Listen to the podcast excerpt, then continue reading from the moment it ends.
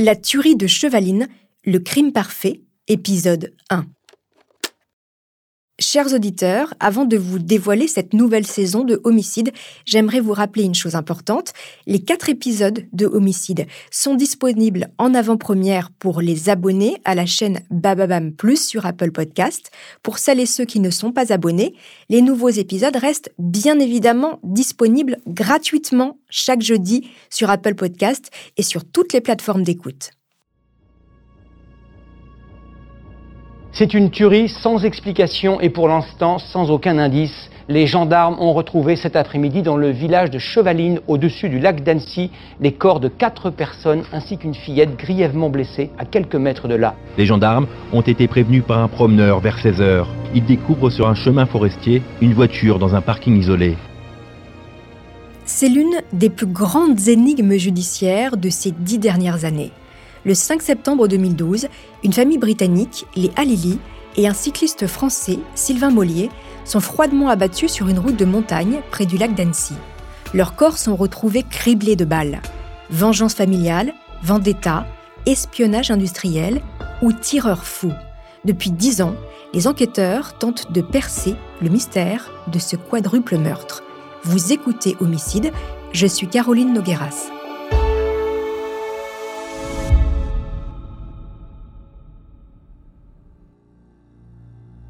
Dans cette affaire aux ramifications internationales, tout est étrange. Rien ne s'imbrique vraiment. De l'arme utilisée par le tueur au profil des victimes en passant par le lieu du drame. Ce fait divers a connu de nombreux rebondissements, plusieurs personnes ont été interpellées, mais à chaque fois, les enquêteurs aboutissent dans une impasse. Dans cette terrible tuerie, il y a eu deux miraculés, les deux petites filles de la famille Alili. Aujourd'hui, elles sont adolescentes. Si à l'époque des faits, traumatisées par le massacre, elles n'ont rien dit aux enquêteurs, leur mémoire se réveillera-t-elle un jour? La vérité finira-t-elle par éclater? À la fin de cette saison, je serai accompagnée de Thierry Lezeau, spécialiste en criminalistique, avec qui nous aborderons les derniers rebondissements de cette affaire.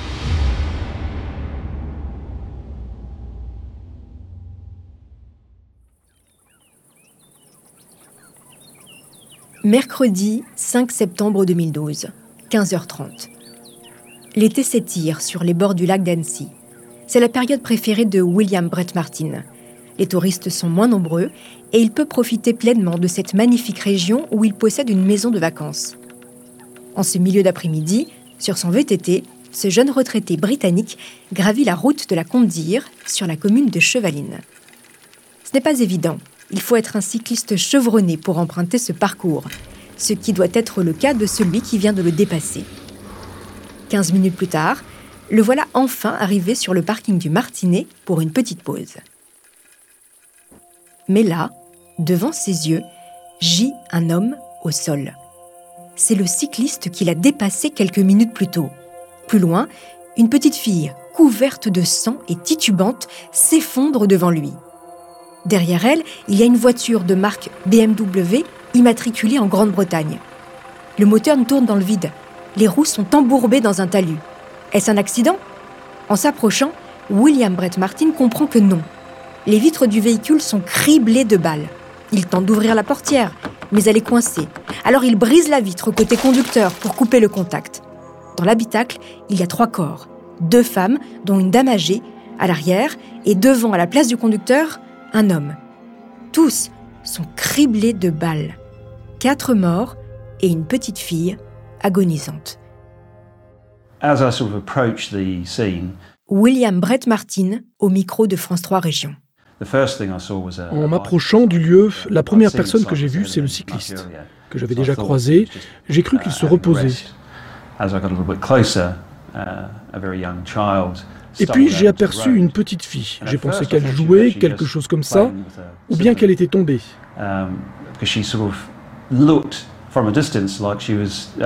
Et puis en me rapprochant encore, c'était évident, elle était blessée. Il y avait plein de sang.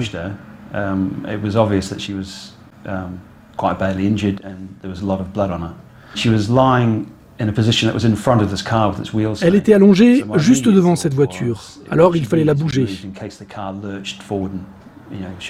Tout doucement, je me suis occupé d'elle, um, je l'ai éloignée de la route pour qu'elle ne soit pas écrasée, et je l'ai mise en position de sécurité.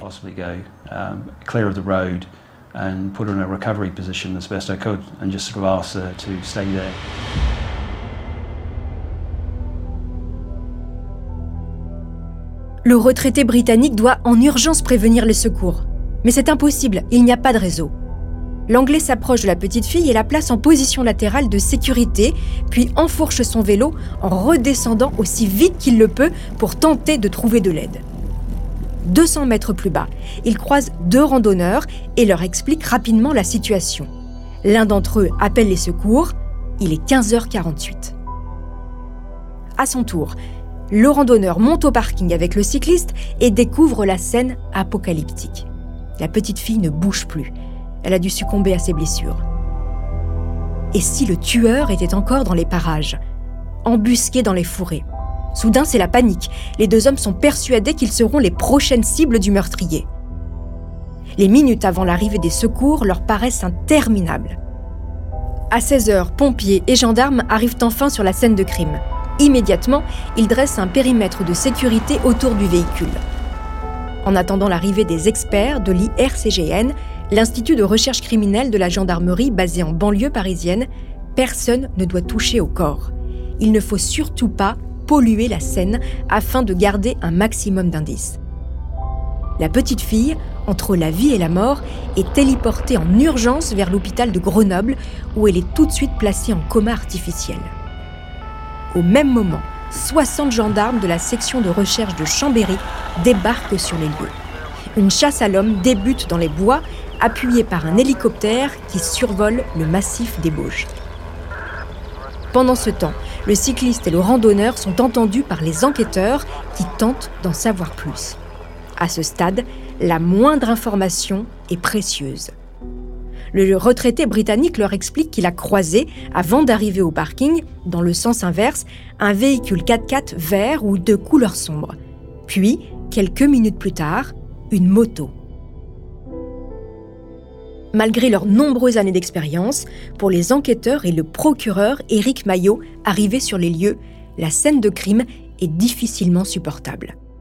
Les médias, qui n'ont pas tardé eux aussi à dépêcher leurs reporters, recueillent les premières déclarations du procureur. Il est 18h30 ce 5 septembre 2012. Euh, dans le véhicule, trois personnes, euh, trois personnes mortes. Éric Maillot, procureur de la République d'Annecy. Le conducteur, un homme, euh, deux femmes à l'arrière mortes. À côté du véhicule, un cycliste en tenue de cycliste. Il y a le vélo de course un petit peu plus loin, mort également. Et une jeune fille qui était également à proximité du véhicule. La première phase, c'est ratissage. Donc, on a un maximum de personnel qui vont ratisser la zone. Colonel Bertrand François, gendarmerie de Haute-Savoie. Voilà, et après, on va exploiter tous les éléments, les témoignages. Les enquêteurs euh, de la section de recherche euh, vont euh, mener l'enquête en, croisant tous les éléments, en faisant toutes les vérifications. Donc, ça va évidemment continuer tout au long de la nuit. Qui sont les quatre victimes? Pourquoi ont-elles été tuées? En début de soirée, grâce à la plaque d'immatriculation de la voiture, les personnes à l'intérieur sont identifiées. Ce sont des Britanniques d'origine irakienne, les Alili. Le père, âgé de 51 ans, s'appelle Saad Alili, probablement des touristes de passage dans la région. Le cycliste, étendu sur le sol, a sur lui ses papiers d'identité. Il s'agit de Sylvain Mollier, 45 ans, un habitant de la région qui travaillait comme soudeur dans une usine à Ugine. L'information de la tuerie circule rapidement dans la presse. Venons-en maintenant à ce fait divers extraordinaire au sens propre, ce massacre de quatre personnes hier à Chevaline, au-dessus du lac d'Annecy. Dans le camping de Saint-Jorian, à 12 km du lieu de la tuerie, un vacancier, lui aussi britannique, fait le rapprochement. Et si ses voisins, toujours pas rentrés de leur balade, étaient les victimes? Il contacte immédiatement les gendarmes et leur révèle un détail capital les Halili ne sont pas quatre, mais cinq.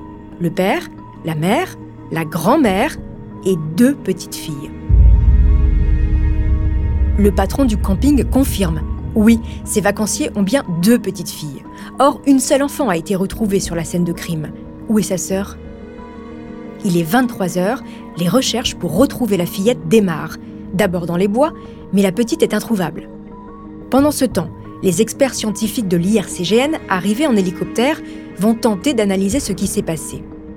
Avec l'aide du pharo, ce laser capable de reproduire une scène de crime en trois dimensions, il apparaît clairement que le conducteur a tenté de s'enfuir précipitamment.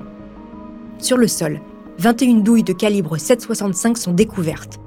En les analysant, ils en déduisent que l'arme utilisée est un pistolet semi-automatique, une arme très rare et encore plus sur une scène de crime. La nuit s'est installée dans le massif des Bauges. Les recherches pour retrouver la petite fille se poursuivent quand deux techniciens décident d'ouvrir le véhicule.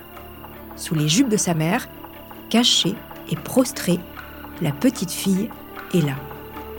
Imaginez la stupéfaction de tous. Zina, 4 ans, vient de passer 8 heures sans bouger, cachée sous le corps de sa mère. Écoutez le procureur d'Annecy, Éric Maillot, juste après la découverte de la petite fille. C'est à ce moment-là qu'on a découvert une toute petite fille, environ 4 ans, euh, que personne n'avait vue parce que depuis 4 heures de l'après-midi, elle ne bougeait pas.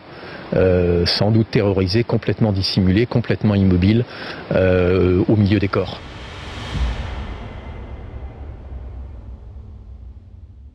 La fillette, en état de choc, est elle aussi transportée à l'hôpital de Grenoble. Après le soulagement de l'avoir retrouvée en vie, les enquêteurs vont devoir faire face à une polémique. Pourquoi la voiture n'a-t-elle pas été fouillée plus tôt? Pourquoi les gendarmes ont-ils attendu l'arrivée des techniciens de l'IRCGN, basés près de Paris, plutôt que de faire appel au laboratoire de la police scientifique situé à Lyon, à une heure de la scène de crime? Pour faire taire cette polémique, le colonel François répond qu'il n'y avait qu'un seul siège enfant dans le véhicule, et donc il ne pouvait pas imaginer qu'il y avait un autre enfant. Avant d'aller plus loin dans cette affaire, je vous invite à une petite pause.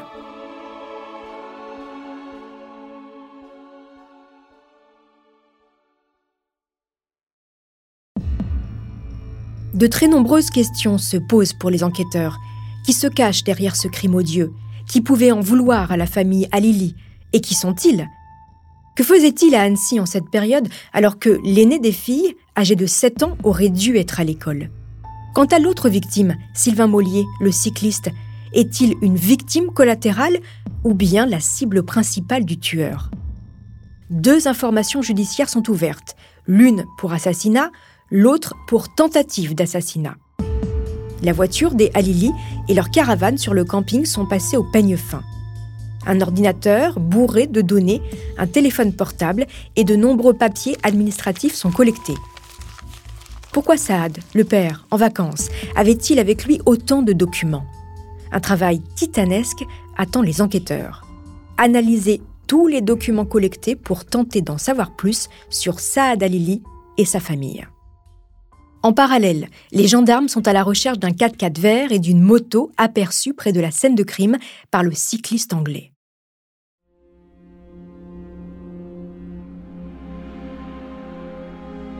De l'autre côté de la Manche, à Claygate, près de Londres, le village où habitaient les Halili, tout le monde est en émoi. Les reporters anglais campent devant leur maison du 26 Oaken Lane chacun essayant d'obtenir un témoignage des voisins, une explication, un début de piste. Saad, 51 ans, sa femme Iqbal, 47 ans, et leurs deux petites filles vivaient depuis de nombreuses années dans ce quartier pavillonnaire et entretenaient de bonnes relations avec le voisinage.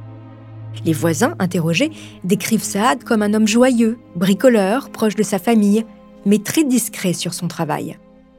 Ils savent juste qu'il était ingénieur consultant au sein d'une entreprise spécialisée dans les microsatellites. Iqbal, son épouse, dentiste, ne travaillait plus pour s'occuper de ses deux petites filles, Zainab, 7 ans, et Zinab, 4 ans. Deux jours après la tuerie, les gendarmes français, arrivés sur place, vont mettre au jour un début de piste. Une querelle familiale sur fond d'héritage et une profonde haine entre Saad et son grand frère.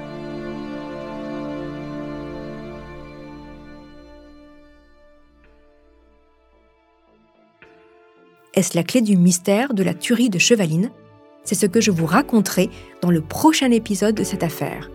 En attendant, si cet épisode vous a plu, cher auditeur, n'hésitez pas à commenter et mettre des étoiles sur Amazon Music et sur vos applis de podcast préférés.